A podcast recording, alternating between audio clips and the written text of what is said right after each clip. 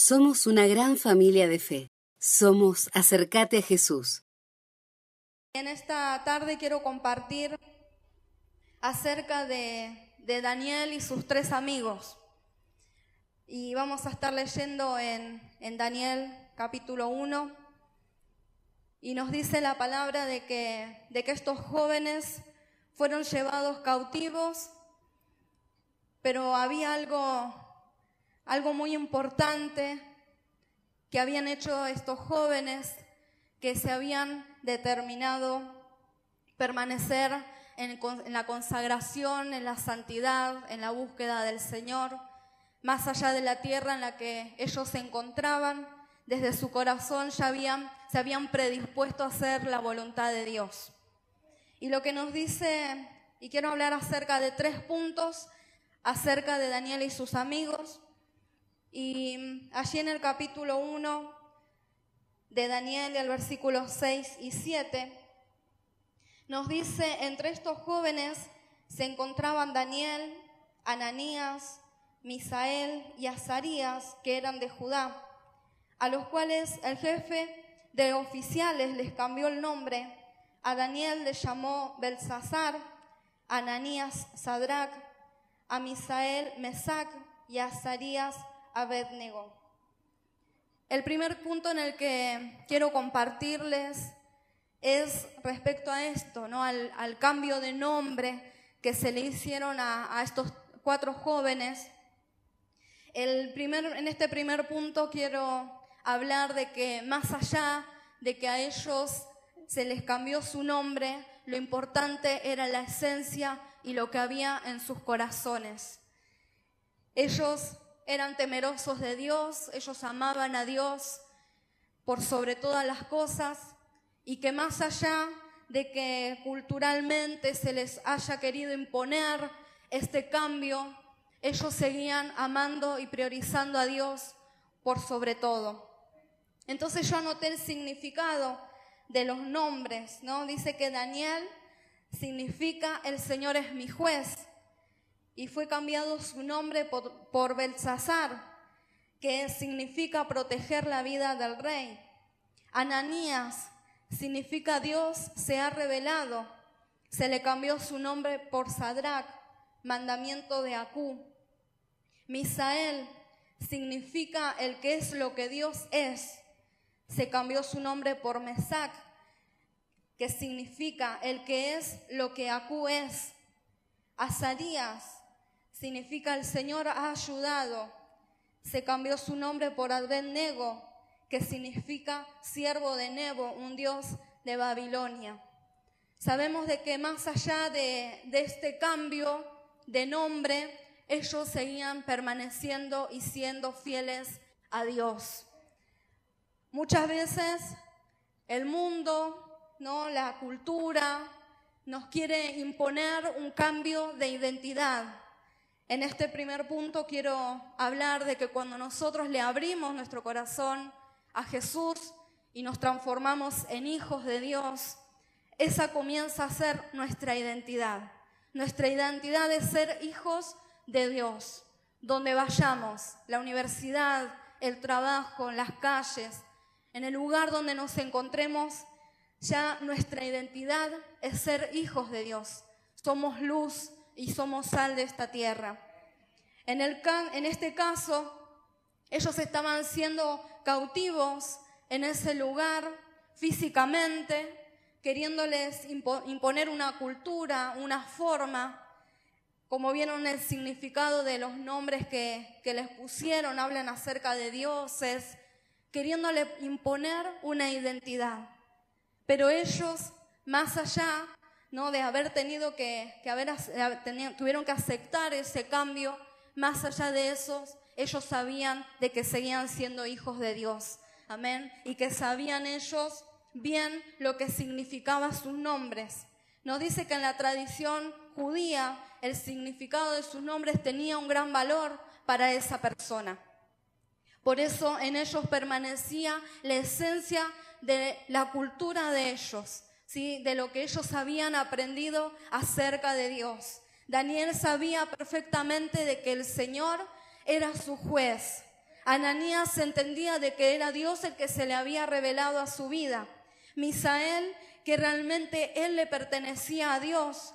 Y Azarías dice que el Señor lo había ayudado. Ellos sabían bien de que cada vez que recordaban sus nombres tenía un significado en lo espiritual, que es el nombre que por afuera le podrían llegar a dar, no, cambiaba la esencia de lo que había en ellos porque ellos seguían perteneciendo a Dios. También la palabra nos dice que hubieron algunos casos en los que Dios permitió el cambio de nombres, como en el ejemplo de Abraham. Dice que fue su nombre Abraham, padre de multitudes. En este caso era necesario el cambio, sí, porque había un nombre profético impuesto de parte de Dios. Pero muchas veces el mundo quiere cambiar nuestro nombre. El mundo quiere reflejar en nosotros algo de lo que nosotros no podemos ser, porque nuestra esencia es de luz y somos hijos de Dios.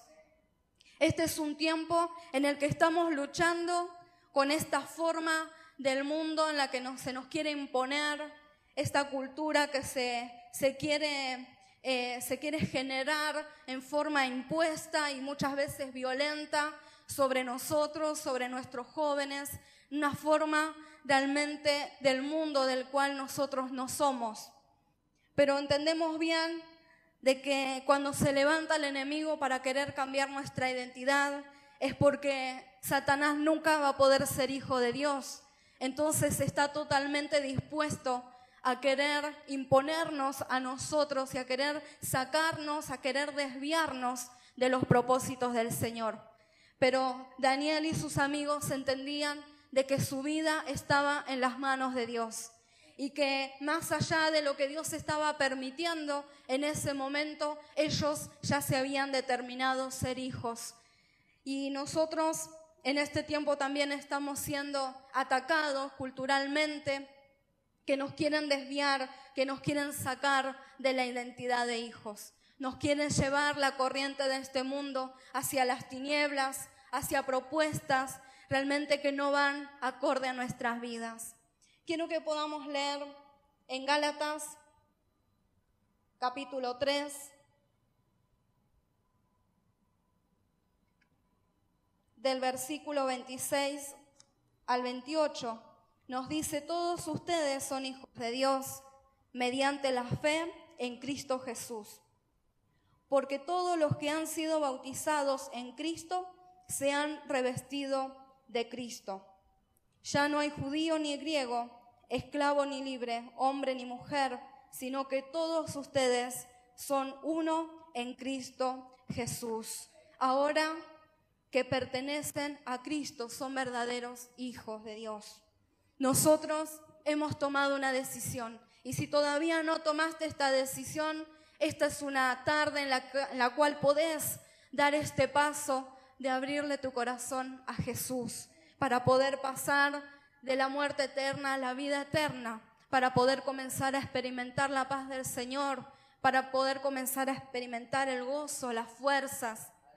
Esta es tu oportunidad para que puedas acercarte a Cristo. En este primer punto quería hablar acerca de esto, ¿no? El cambio de nombre, qué importante es que no nos dejemos cambiar nuestra identidad. Y en el punto 2 nos dice acerca de lo que tuvieron que enfrentar estos jóvenes. Tuvieron que enfrentar la decisión del rey Nabucodonosor, que nos habla en Daniel capítulo 3. Tuvieron que enfrentar esta decisión en la que el rey dice que mandó a formar una, una estatua, ¿no? Y nos dice, a partir del versículo 1 del capítulo 3, dice, el rey Nabucodonosor mandó hacer una estatua de oro de 27 metros de alto por 2 metros y medio de ancho y mandó que le colocaran en, las, en los llanos de Dura, en la provincia de Babilonia. Luego les ordenó a los sátrapas perfectos, prefectos, gobernadores, consejeros, tesoreros, jueces, magistrados y además oficiales de las provincias que asistieran a la dedicación de la estatua que había mandado a elegir. Esa era una decisión que estaba tomando el rey Nabucodonosor y en lo cual Daniel y sus amigos iban a tener que tomar una decisión. La decisión que ellos tomaron fue de no inclinarse a la adoración, a la exaltación y ni siquiera se postraron frente a esta estatua. Había un movimiento espiritual muy fuerte en esa ciudad y todos debían llevar adoración a esta estatua de oro. O sea que ellos no tenían elección, todos tenían que hacerlo. Este es un tiempo en el que también el mundo, las tinieblas, nos está llevando a que adoremos estatuas, imágenes, que tengamos amuletos, que pongamos la atención en otras cosas para adorarlos, para exaltarlo, para ponerlo en nuestro corazón en el lugar de Dios. Pero en Deuteronomio 11, 16, en la versión NTV, nos dice, pero ten cuidado, no dejes que tu corazón sea engañado y entonces te dejes alejar del Señor y sirvas y rindas culto a otros dioses.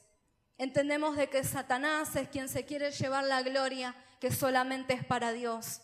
Se quiere llevar toda la adoración, toda la atención de las naciones, de las multitudes. Pero Daniel y sus amigos tomaron la decisión firme de no rendirse, de no postrarse, porque ellos tenían a un solo Dios y a un verdadero Dios, el cual ellos iban a temer, porque ellos amaban a Dios y estaban totalmente determinados a no darle adoración a esa estatua, aunque sea impuesto por un decreto, por un estatuto impuesto por el rey. Ellos entendían de que Dios estaba por sobre todo, todo aquello que este rey quería imponer. Ellos entendieron bien de que su adoración era solamente hacia Dios. Tengamos cuidado, nos dice aquí en Deuteronomio, Ten cuidado, no dejes que tu corazón sea engañado ni seducido. No dejes que el enemigo, no dejes que Satanás te seduzca y te lleve a las corrientes de este mundo y que terminemos rindiendo culto a otras cosas que no sea Dios y que otras cosas comiencen a ocupar el lugar que solamente le pertenece a Dios. Dios quiere que nosotros, sus hijos, solamente le rindamos adoración a Él. Y este también es un tiempo en el que estamos viviendo como nación, en el que se nos quieren imponer leyes, en el que se nos quieren imponer costumbres de la cual nosotros no vamos a ser parte. Y yo creo que en esta, en esta tarde hay mujeres y hay hombres que no van a ser parte de la adoración a otros dioses, porque nosotros entendemos que nuestra adoración es solamente a nuestro Dios, a quien hemos elegido pero en medio de las tentaciones, en medio de las corrientes de este mundo, tenemos que tomar decisiones. Seremos muchas veces burlados, seremos juzgados, seremos señalados porque no queremos hacer lo que todos hacen. Dice que Daniel y sus amigos fueron señalados, no fueron observados en la conducta que ellos tuvieron y ellos no se postraron frente a esta imagen, esta estatua que había mandado a crear este rey. Dice que ellos se mantuvieron firmes en su decisión, sabían de que corrían, ellos eh, podían llegar a morir. Ellos entendían bien de que si no lo hacían, les esperaba la muerte. Pero a ellos no les interesó eso. Ellos pusieron a Dios por sobre todo y entendían de que sus vidas estaban en las manos de Dios y que el que se iba a levantar en defensa de ellos era Dios. Cuando nosotros también tenemos que tomar decisiones que es diferente a las de los demás, porque nos hemos decidido a seguir a Cristo, a permanecer en la santidad, en la consagración, porque hemos decidido mantenernos en nuestra identidad de hijos de Dios, entendemos que el que se levanta para defendernos es nuestro Dios, de que no seremos avergonzados, aunque tengamos que pasar pruebas o dificultades, porque Dios está con nosotros. Amén. Y sabemos de que aunque tengamos que enfrentar luchas, pruebas, tribulaciones, juicio saber de que cuando nosotros descansamos en Dios, es Él quien se levanta para defendernos y Él nos da la paz, aunque necesitamos en esos momentos de prueba. Lo que Daniel y sus amigos estaban atravesando fue porque ellos habían elegido al Señor, porque ellos habían elegido a Dios. Si en este tiempo hay algo que te está generando duda, te está generando algo, ¿no? Que te está queriendo hacer retroceder en tu decisión de haber seguido a Cristo, te digo que este es un tiempo en el que necesitamos estar firmes, necesitamos permanecer fieles al Señor, porque Él está con nosotros. En el tercer punto que quiero compartir es respecto a la cultura y a las formas que tiene este mundo. Nosotros hemos salido, eso ya forma parte de, nuestra vieja vida. Ahora que estamos en Cristo, entendemos que las cosas viejas pasaron y que el Señor ha hecho todo nuevo en nosotros. Que no seamos de aquellos que retroceden, que no seamos de aquellos que vuelven atrás en sus decisiones. Quiero leer en, en Segunda de Corintios capítulo 6, del versículo 16 al 18, dice, ¿en qué concuerdan el templo de Dios y los ídolos? Porque nosotros somos templo del Dios viviente. Como Él ha dicho, viviré con ellos y caminaré entre ellos. Yo seré su Dios y ellos serán mi pueblo. Por tanto, el Señor añade, salgan de en medio de ellos y apártense. No toquen nada impuro y yo los recibiré. Yo seré un padre para ustedes y ustedes serán mis hijos, mis hijas, dice el Señor Todopoderoso. Este es un tiempo en el que tenemos que tomar decisiones. El Señor nos está pidiendo que nos santifiquemos, que nos consagremos para Él, porque Él tiene grandes cosas para nosotros. Amén. Y entendemos de que cuando nosotros nos santificamos y nos apartamos para Dios, nada nos puede contaminar, nada nos hace detener, nada nos hace frenar de la voluntad del Señor, porque somos sus hijos y porque dice que Él está en nosotros, que Él está con nosotros, porque Él es nuestro Dios. Daniel y sus amigos entendían perfectamente de que Él era su Dios y que ellos no iban a ir tras las culturas ni las formas del resto. En este punto nos habla también acerca de cuando se nos quiere imponer una forma, una cultura, pero nosotros no vamos a ceder al pecado, no vamos a ceder a caer en la idolatría, no vamos a ceder en caer en lo que se nos quiera imponer de parte del mundo, porque su palabra nos dice, ¿no? que a lo bueno lo llaman malo y a lo malo lo llaman bueno. O sea, estamos en un tiempo en el que tenemos que estar firmes, en el que tenemos que mirar a Cristo. Misael, Ananías, Azarías y Daniel. Dice que ellos terminaron en medio de la prueba, terminaron en el horno de fuego, porque ellos ya habían, decidido seguir a Dios. Y que ellos se mantuvieron firmes en su decisión porque había temor en su corazón, porque amaban a Dios, porque no les importaba la consecuencia. Sabían de que Dios estaba con ellos. Aún en medio del fuego, en medio de ese horno, podemos ver la gloria del Señor manifiesta. Dice que ni uno de sus cabellos fueron tocados, que sus ropas no fueron consumidas, que sus, calzados no, no se produjo ningún daño, porque Dios estaba con ellos. Y muchas veces vamos a tener que pasar pruebas, vamos a tener que pasar tribulaciones, dificultades, pero cuando nosotros nos permanecemos en el Señor, permanecemos en su voluntad, podemos ver su poder sobrenatural sobre nosotros. Y aún la gente nos podrá observar y nos dirá, pero a vos no es que te pasó esto y esto, ¿cómo es que te veo bien? ¿Cómo es que te veo firme? Y ahí nosotros tenemos la oportunidad de predicarles y hablarles de Dios y hablarles de que el amor de Dios y que Dios está con nosotros y que en Él podemos ser más que vencedores. Estos jóvenes entendían de que más allá de esa prueba o si tenían que morir, ellos iban a seguir firme en su decisión. Todos pudieron observar cómo ellos pasaron en medio de esa prueba.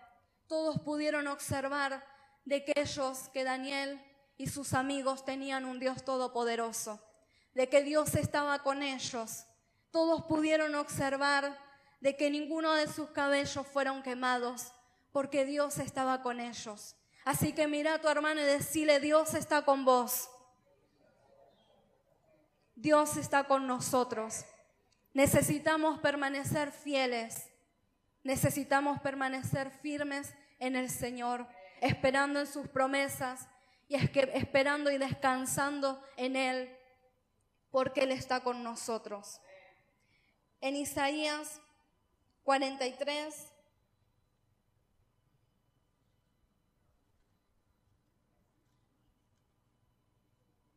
del versículo 1 al 3, nos dice, pero ahora dice el Señor, el que te creó, Jacob, el que te formó Israel, no temas, que yo te he redimido, te he llamado por tu nombre, tú eres mío. Cuando cruces las aguas, yo estaré contigo. Cuando cruces los ríos, no te cubrirán sus aguas. Cuando camines por el fuego, no te quemarás ni te abrazarán las aguas, las llamas. Yo soy el Señor tu Dios, el Santo de Israel, tu Salvador. Yo he entregado a Egipto como precio por tu rescate y a Cus y a Seba en tu lugar. Esta es una palabra del Señor para nosotros. No sé por qué situación hoy estás atravesando, no sé cuál es la prueba, no sé lo que estás viviendo en este tiempo, pero el Señor nos dice, no temas, yo estoy contigo, yo estoy contigo, yo puse un nombre, te puse un nombre, nos dice el Señor, y ese nombre es de que somos hijos de Dios. Él nos ha puesto un nombre, eres mío, dice en esta palabra, ¿no? Somos del Señor, somos del Señor porque Él es nuestro Dios, Él es quien nos formó, Él es quien escribió cada uno de nuestros días. Y esa también es la palabra que el Señor nos dice en esta tarde para nosotros. En el capítulo 3 de Daniel, versículo 18, dice que Nabucodonosor se llenó de ira y los mandó a llamar. Dice, cuando los jóvenes se presentaron ante el rey, Nabucodonosor le dijo, ustedes tres, ¿es verdad que no honran a mis dioses ni adoran a esta estatua de oro que he mandado a erigir? Ahora, ahora que escuchen la música de los instrumentos musicales, más vale que se inclinen ante la estatua. Ante la insistencia, estos jóvenes se entendían y estaban decididos a no retroceder.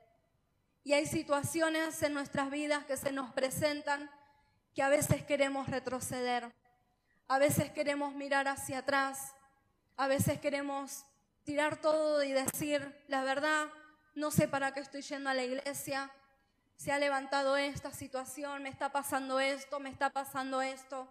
Pero cuando nosotros podemos ver, nos, nos podemos ver reflejados en estos jóvenes que estaban allí frente a la muerte, podemos nosotros sentir hoy el aliento y las fuerzas y decirnos, no vamos a retroceder Hoy me levanto y no voy a retroceder porque el Señor está conmigo. El enemigo lo que quiere es levantarse y aunque se levante con mayor fuerzas, saber de que Dios es fiel y que Él no nos va a dejar en medio de las pruebas. Dice también en el versículo 30, dice, nuestros enemigos alabarán a nuestro Dios. Todos los que se postraban frente a la estatua ahora se iban a postrar delante del único y el verdadero Dios. Porque cuando nosotros podemos atravesar las pruebas y las dificultades, quien se lleva la gloria es nuestro Dios.